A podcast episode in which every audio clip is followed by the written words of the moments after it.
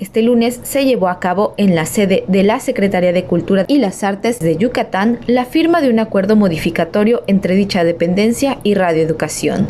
Este convenio, que tendrá vigencia hasta el 31 de diciembre de 2024, hace algunos cambios al acuerdo inicial planteado desde 2015, a través del cual se concedió la instalación de un espacio para transmitir la señal de Radio Educación con frecuencia modulada en Mérida, Yucatán, y que posteriormente puso en marcha el proyecto Radio Radio Joven que permitió ofrecer al público contenido propio y dejar de lado la idea de ser una repetidora.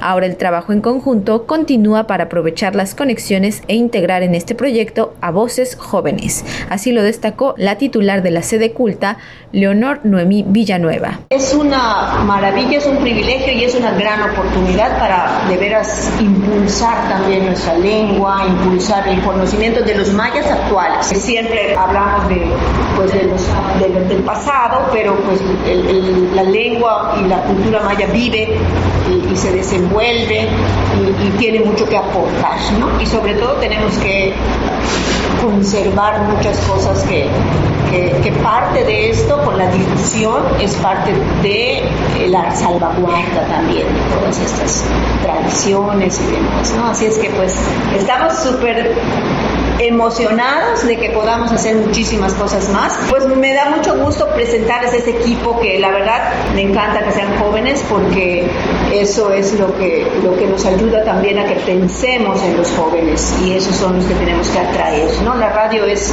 es algo que nunca va a pasar, nunca. Por su parte, el director general de Radio Educación, Jesús Alejo Santiago, comentó que además de lograr sinergias entre instituciones, se debe destacar la voz y la riqueza de las culturas vivas. Vienen muchos tiempos que pueden ser fantásticos para toda la región, entonces hay que aprovechar estas colaboraciones para hacer que esto se detone y podamos tener, pues básicamente poder llegar a todos los rincones.